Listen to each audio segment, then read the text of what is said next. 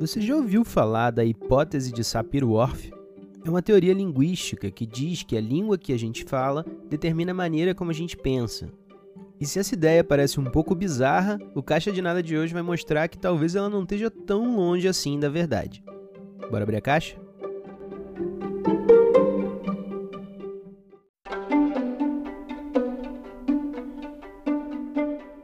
E o episódio de hoje começa com um relato pessoal. Mesmo que você me conheça, talvez você não saiba que durante um tempo eu tentei aprender o máximo de línguas que eu consegui. E por isso eu fiz curso de francês, de italiano e até de japonês. É, como eu só fiz seis meses de cada curso, acontece que hoje em dia eu não falo absolutamente nada em três línguas. De qualquer maneira, dessas três línguas a que mais me impressionou foi o japonês.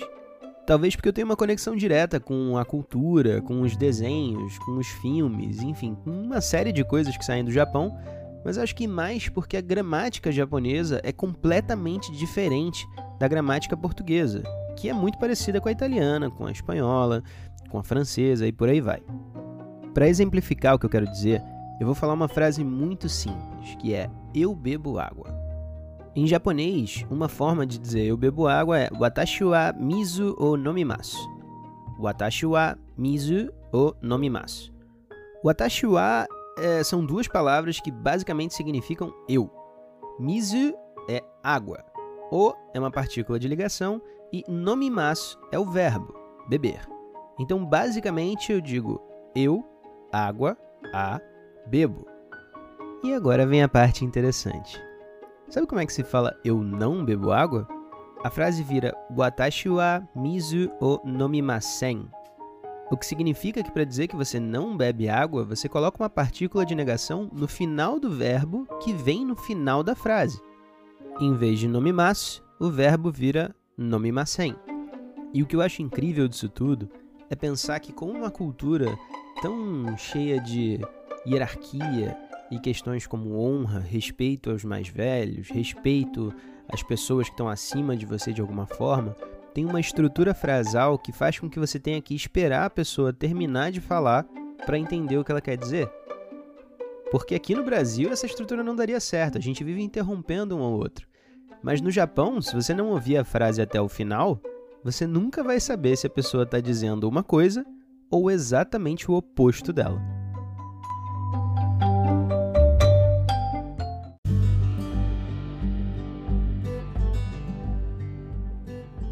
E para o segundo exemplo da caixa de nada de hoje, a gente vai sair do Japão e vir para o outro lado do mundo, aqui para o Brasil.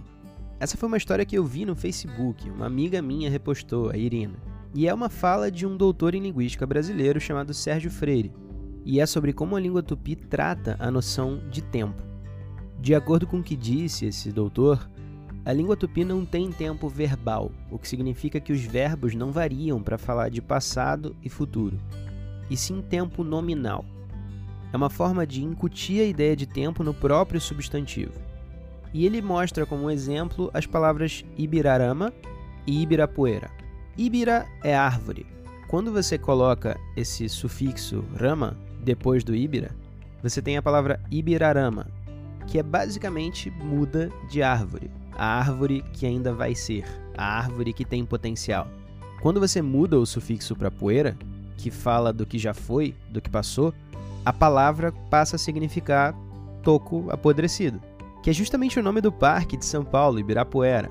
Aquela área era uma área toda de pântanos e por isso tinha muita árvore apodrecida lá. E é por isso que ela se chamava Toco Apodrecido. E o incrível dessa história é pensar em como essa língua trata o tempo de uma maneira a reconhecer o fluxo de passagem das coisas. Nos próprios substantivos que significam as coisas, está embutida a ideia de que o tempo é um ciclo e que uma coisa que foi de um jeito no passado vai ser diferente no futuro. E meio que tudo bem, porque de qualquer maneira a essência dessa coisa está preservada na palavra. E talvez isso seja uma maneira mais saudável de pensar no tempo, em vez de colocar ele em blocos estanques como a gente faz de passado, presente e futuro.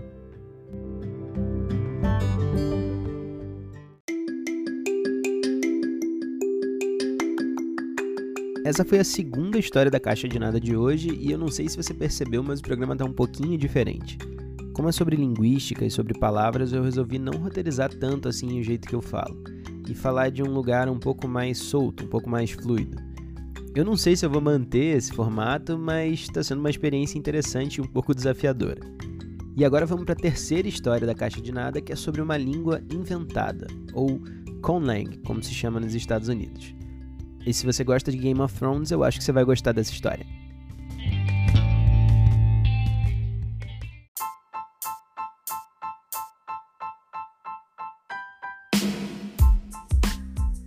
Caso você não saiba, todas as línguas esquisitas que você ouviu enquanto assistia Game of Thrones são sistemas lógicos e que realmente funcionam. Significa que você pode falar alto-valeriano, Dothraki ou qualquer uma daquelas línguas. Isso porque elas foram criadas por um profissional que cria línguas construídas, nesse caso, o David Peterson. Esse profissional já deu um monte de palestras que são muito interessantes e eu recomendo que você vá assistir, mas eu quero me focar em um pedaço específico de uma língua, que é a palavra Dothraki para sonhar. Para quem não lembra, os Dothraki são um povo do deserto, super guerreiro, que quer dominar o mundo inteiro, cavalgar o mundo inteiro, que é onde começou um pouco a saga da Daenerys Targaryen.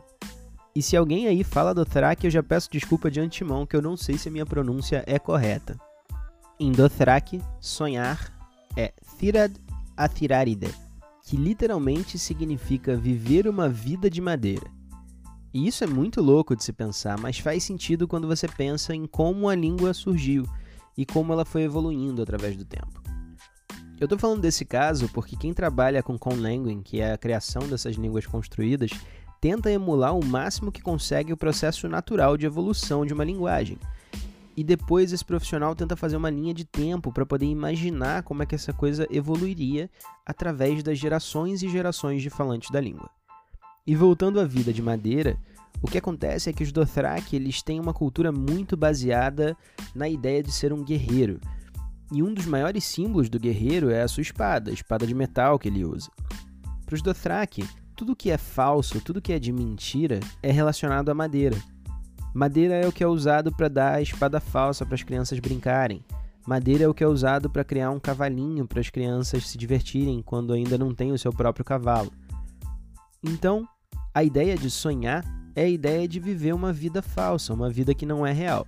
Logo, em Dothraki, sonhar significa viver uma vida de madeira. E esse exemplo é muito interessante para mostrar como a construção das palavras que a gente usa tem a ver com a forma como a gente observa o mundo.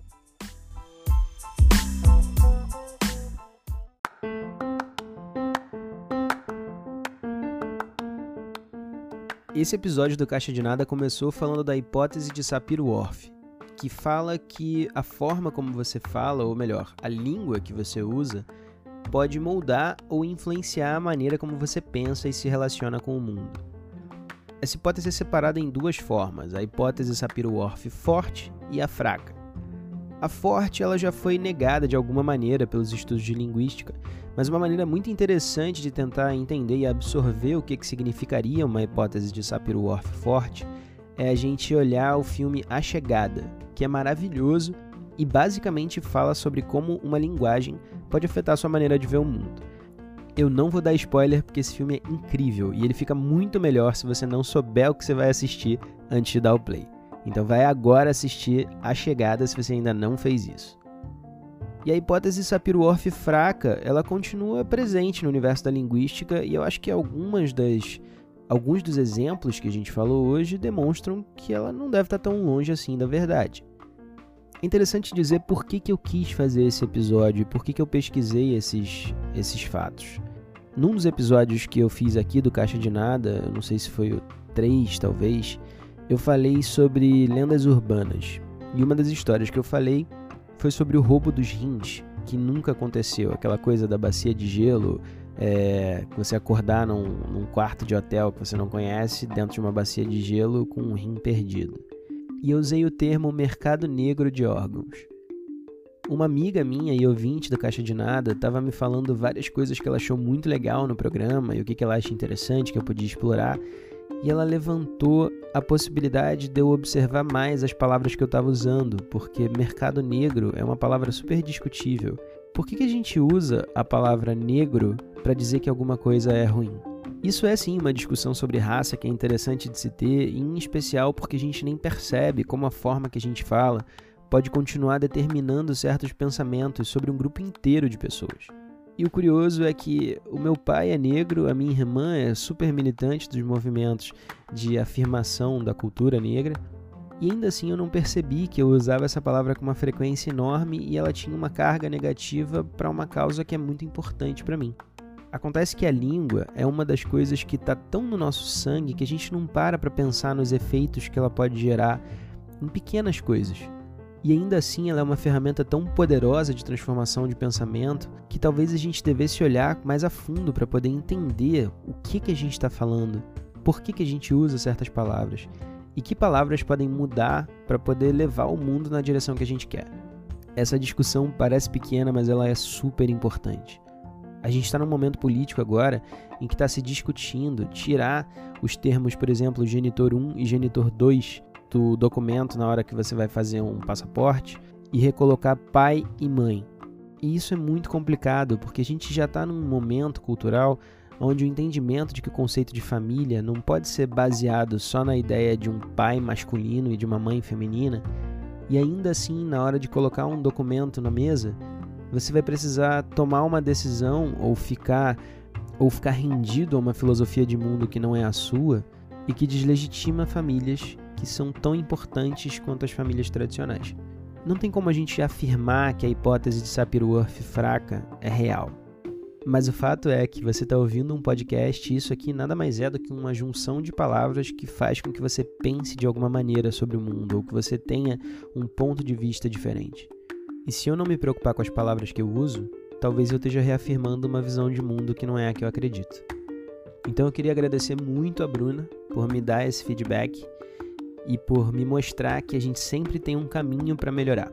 Esse foi o Caixa de Nada de hoje e eu espero você na semana que vem, se tudo der certo, porque eu atrasei um pouquinho esse episódio, com mais histórias aleatórias e um pouco de inspiração para a gente tentar chegar em um mundo mais legal.